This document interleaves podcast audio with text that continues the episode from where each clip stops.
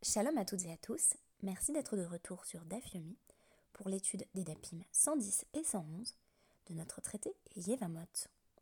Dans le film Borat, le personnage campé par Sacha Baron Cohen se rend aux États-Unis pourvu d'un sac de mariage destiné à l'enlèvement de Pamela Anderson qu'il désire épouser. Mais admettons, l'espace d'un instant, que le personnage réussisse dans son projet et parviennent à enlever Pamela Anderson. S'agit-il là de Kidushin valide? Est-ce qu'il y a véritablement mariage quand il y a eu enlèvement? Dans notre DAF, il sera plus précisément question du cas d'un enlèvement sous la roupa. Vous vous souvenez de cette question posée dans toutes les séries, qui me semble-t-il est une spécificité de l'office chrétien?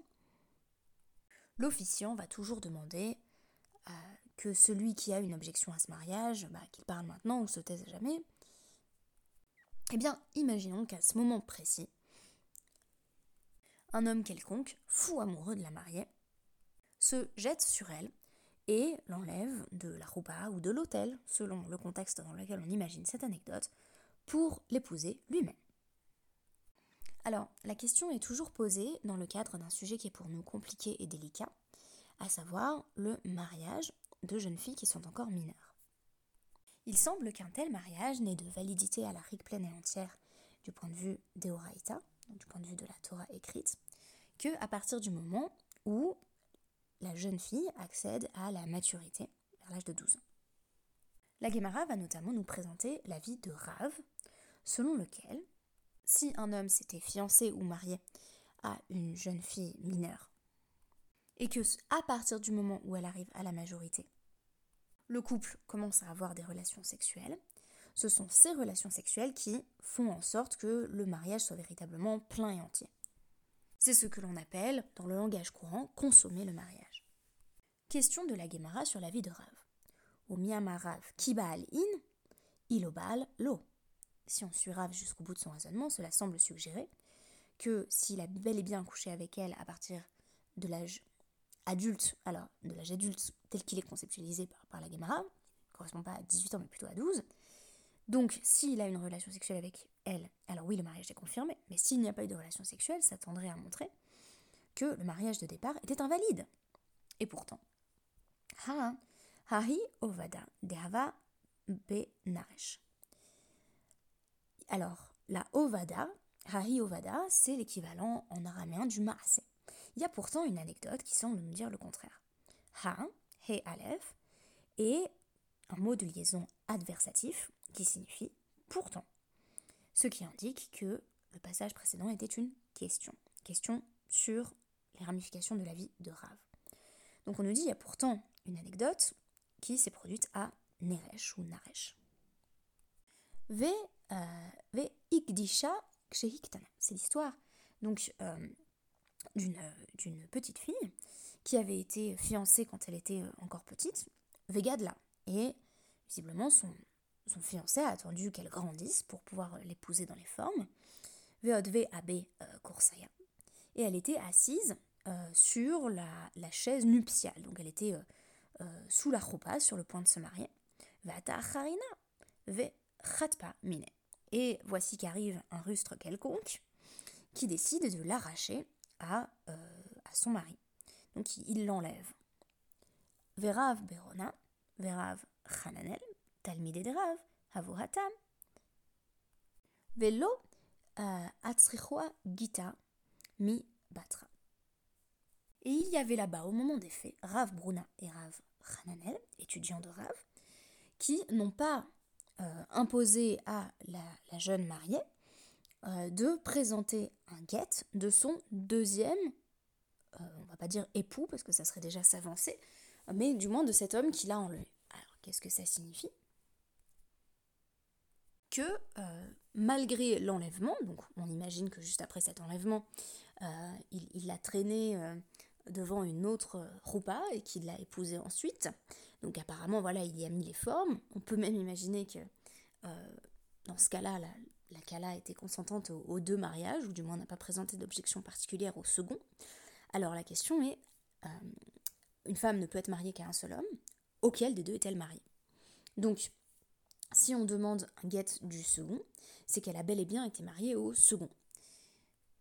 On peut en effet imaginer que sa relation avec son premier mari n'avait pas été consommée. Ils ont été fiancés et ils n'ont pas pu avoir de relation sexuelle puisqu'elle a été enlevée sous le dénuptial. Il n'y a pas eu de yichoud. A l'inverse, si on considérait qu'il euh, y avait eu mariage à partir de ses premières fiançailles qui ont eu lieu quand elle était mineure, et que ce mariage a été confirmé parce qu'elle était sur la chaise nuptiale en train de se marier avec le second, quand bien même il n'y aurait pas eu de relation sexuelle, alors il n'y a pas besoin de guette du deuxième mari, avec beaucoup euh, de guillemets, puisqu'il n'est jamais devenu son mari. En effet, une femme déjà mariée, euh, si elle est enlevée par un autre homme qui fait une sorte de simulacre de mariage et a des relations euh, sexuelles avec elle, de deux choses l'une, soit ces relations sexuelles sont sont consentis, auquel cas c'est une situation d'adultère, soit là ça a l'air plutôt d'un viol, et donc elle peut retourner avec son premier mari sans problème, euh, puisque une femme qui a, été violée quand elle est dans le cadre d'un mariage peut retourner auprès de son premier mari, elle n'a évidemment pas besoin de guette de son violeur, elle n'a jamais été mariée à, ce deuxième homme qui l'a enlevé. Donc ici on nous dit, ce qui est surprenant, c'est que Rav Bruna et Rav Rananel, qui sont les, étudiants de Rav, ont estimé qu'elle était pleinement mariée au premier, puisqu'ils n'ont pas exigé de guette du deuxième. Or, bah, a priori, il n'y avait pas eu de relation sexuelle. Alors comment expliquer euh, cette apparente non-correspondance avec la vie de Rav? Amarav papa, euh, minsav, euh, nesive vehadar, modve abe kursaya. Peut-être c'était lié à une coutume locale spécifique à Neresh ou Naresh, qui est le fait que on commence par se marier, donc on, commence par, euh, consommer l'union et ensuite on place la, mariée sur une chaise nuptiale. Donc en effet, il n'est pas littéralement dit qu'elle est sous la roupa, peut-être que c'est une coutume qui, fait penser au Sheva Brachot par exemple. On commence par avoir un vrai mariage dans les formes avec une relation sexuelle et ensuite seulement la cérémonie de la chaise nuptiale. Autre possibilité, Ravashiyama, Huasa Kehogen. Celui qui a enlevé la jeune fille, il a fait quelque chose qui était pas convenable. Ça ne se fait pas. C'est d'ailleurs euh, l'un des nombreux reproches que l'on formule euh, à l'égard des saves, qui enlevé les jeunes filles sur le point de se marier. Donc c'est un trait de débauche en fait. Les Firachasubo. C'est pourquoi euh, les sages ont agi envers lui comme il a agi envers elle, et ont considéré que son mariage n'était pas valide. Littéralement, ils ont agi avec lui d'une manière non convenable. et donc, Rabbanal et Et ils ont déraciné ces Kiddushin. Même s'il y avait véritablement eu mariage, euh, avec ce deuxième mari, les sages ont décidé de l'ignorer, tout bonnement et simplement. Amarle Ravina les Ravashi, Ravina a demandé à Ravashi, à euh, Tinar et Kadish. Ça marche si le deuxième mariage avait été prononcé euh, avec de l'argent. Donc l'une des trois méthodes valables de Kiddushin. Parce que on n'a qu'à dire que l'argent était un cadeau. Donc on invalide la valeur de cet argent. Mais Kadish Beyamai. Mais si le deuxième mari avec des guillemets, donc euh, celui qui l'a enlevé, le kidnappeur, a scellé son union avec elle par une relation sexuelle, que peut-on dire? On ne peut pas nier l'existence de ce rapport sexuel. Bah si. Euh, Shaviohara Banal et Beilato Beilat. Les sages ont considéré, ont associé sa, sa relation sexuelle à une relation sexuelle de débauche pure et simple c'est une relation extramaritale, mais par rapport au premier mari. Et lui ne peut bien entendu pas euh, surimposer euh, son, mariage forcé euh, à partir d'une simple relation sexuelle. Il faut savoir que c'est un débat que l'on retrouve presque mot pour mot dans notre traité Ketubot 2b 3.1, où il est question d'un mari qui aurait écrit un divorce conditionnel, en disant si je ne suis pas rentré dans 30 jours, bah, ce guet s'active, et donc tu es libéré, tu peux désormais épouser qui tu veux. Voilà, il a laissé ce, guet-là à sa femme. Et on a dit au bout de 30 jours, il est a priori pas revenu. Donc, euh, elle, elle se saisit de ce guette et elle va se remarier. Mais voici que le 31e jour, pas de chance du tout, le premier mari euh, rentre et dit euh, J'ai été retenu, c'était une situation où j'étais honnête, donc retenu par, des circonstances qui, dépassaient mon contrôle. j'ai été contraint et forcé, j'ai pas pu rentrer. Or, être contraint et forcé, constitue une très bonne excuse de, ne pas rentrer. D'ailleurs, euh, dans les lois de la Torah, on considère effectivement que euh, ce guet n'est pas valide, mais elle, ne pouvait pas le savoir. Donc, on va nous dire.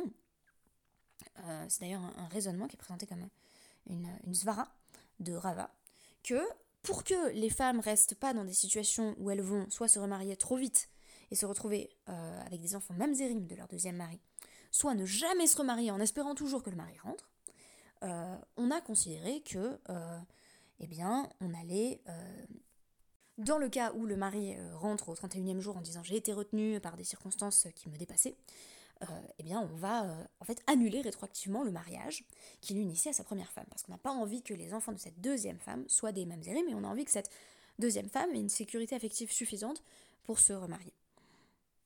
Ah, question de la Gemara. Ou mi ika euh, mide deoraita lole haveget. Est-ce que, on va dire que d'après la loi deoraita, puisqu'il était honnête, il n'avait pas le choix, ou plutôt il était anus, il avait une situation de honnête, euh, il a été retenu par, des circonstances qui, le dépassaient, euh, alors c'est pas un bon guet, puisque euh, le guet il fonctionnait que si il, rentrait pas parce qu'il souhaitait pas rentrer. Voilà, imaginons que un, mari, ils ont fait un break, si au bout de 30 jours je suis pas revenu, c'est que c'est fini entre nous. en général, c'était plutôt des circonstances à l'époque de la Gemara du style je pars en voyage et puis voilà, je souhaite pouvoir libérer ma femme au cas où je souhaite ne pas revenir ou je ne suis pas en capacité de revenir. Donc, Deoraita, le fait qu'il soit retenu contre sa volonté, fait que le get n'est pas valide. Et est-ce qu'on va dire que, en raison des femmes qui vont se marier trop vite, euh, et des femmes qui vont pas se remarier du tout, l'inverse d'ailleurs, dans Mishum Tsnoot, c'est les femmes qui vont, qui vont pas se remarier, qui vont pas oser se remarier parce qu'elles attendent sans cesse leur premier mari. Mishum Prutzot sont les femmes qui, au contraire, vont se remarier trop vite, et puis le premier mari va revenir et dire Ah, désolé, j'ai été retenue par euh, euh, voilà, des circonstances qui, m'ont dépassé. Sharinan et Shadish les Allemands, est-ce qu'on autorise une femme qui, d'après la, loi de la Torah, est mariée à épouser qui elle veut? In, oui. Kol de Mekadesh Adata des Rabbanan Mekadesh. Toute personne qui se marie euh, se marie en suivant les lois des sages. Donc c'est comme si on disait bah, les lois du mariage, qui sont des Rabbanan, euh, supplanté la notion de honnête dans la Torah, donc de contrainte. Et donc, euh, Adéata des Rabbanan Mekadesh, toute personne qui se fiance se fiance d'après la vie des sages, V. Ashkinu Rabbanan Lekiyushemine.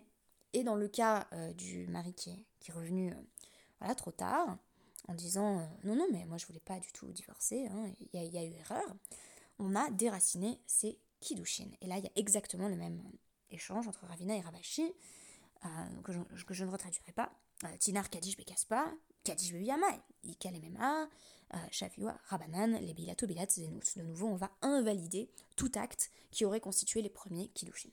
Je pense que des textes comme ceux-ci, les deux que je vous ai cités dans Yevamot et Ketupot, doivent servir d'exemple aux euh, comportements qui sont des comportements immoraux et immondes euh, d'hommes qui refusent le guet à leur femme. Et je trouve finalement notre passage de Yevamot encore meilleur que le passage de Kiddushin, euh, de Ketupot, pardon, qui m'a toujours semblé révolutionnaire.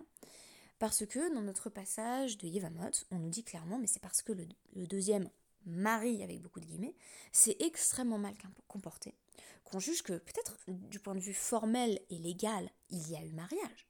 Mais c'est un mariage qui est tellement inacceptable, parce qu'il a enlevé la, jeune mariée, même peut-être sous la roupa, que on, fait comme s'il avait rien fait en fait.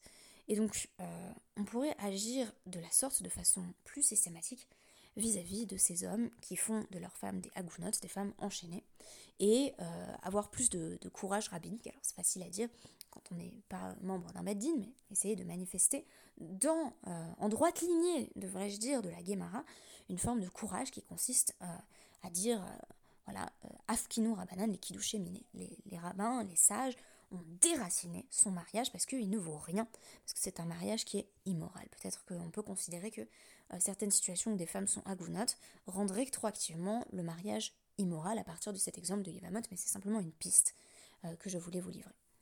Alors quelques mots simplement du DAF 111. Il y a une Mishnah qui m'a beaucoup intéressée, je vais vous dire quelques mots. Donc euh, j'ai décidé de, consacrer cette seconde partie à la référence jeu d'enfant, puisqu'on a un film justement sur sur le, fameux cap ou pas cap euh, de, deux, euh, de deux enfants qui sont amoureux et vont le rester à l'âge adulte, malgré de nombreuses séparations. On nous parle ici d'un cas de mariage léviratique entre eux, et ça devait, ça devait pas être euh, si infréquent qu'on peut l'imaginer, entre tout simplement une toute jeune fille et un tout, jeune garçon. Donc imaginons une, jeune, une jeune fille, une petite fille qui aurait été mariée jeune, son mari meurt, elle va se retrouver avec le beau-frère qui est lui aussi tout jeune. donc on nous dit Yavam Katan Sheba Yavam Aktana. Donc c'est un, garçon voilà, tout jeune qui a eu une relation sexuelle avec sa, sa Yavama, sa belle-sœur, elle-même mineure. Yagdilouz et Imze. Très joli, malgré le contexte qui est un peu troublant. Ils, ils grandissent l'un avec l'autre. Euh, qui pour moi constitue un modèle du mariage de manière générale. Euh, voilà, je dis cela en passant. Euh, pour moi, se marier jeune, alors évidemment, je ne parle pas de se marier à l'âge de 8 ans à l'heure actuelle, mais, mais se marier très jeune, c'est effectivement grandir ensemble. J'en sais quelque chose, je me suis mariée à 20 ans, donc pour moi, c'était vraiment l'âge limite. J'aurais bien voulu me marier encore plus tôt, mais il m'a fallu 20 ans pour trouver, pour trouver l'âme sœur. donc voilà, j'ai trouvé ce cas. Il y a quelque chose de mignon, même si pour nous c'est complètement en décalage avec bah, les attentes de notre société. Voilà, ici c'est ce couple de, de, 8 ans ou de, 9 ans, on, comprend rien quoi. Et bien pourtant, euh, euh, voilà, c'est de cela qu'il est question.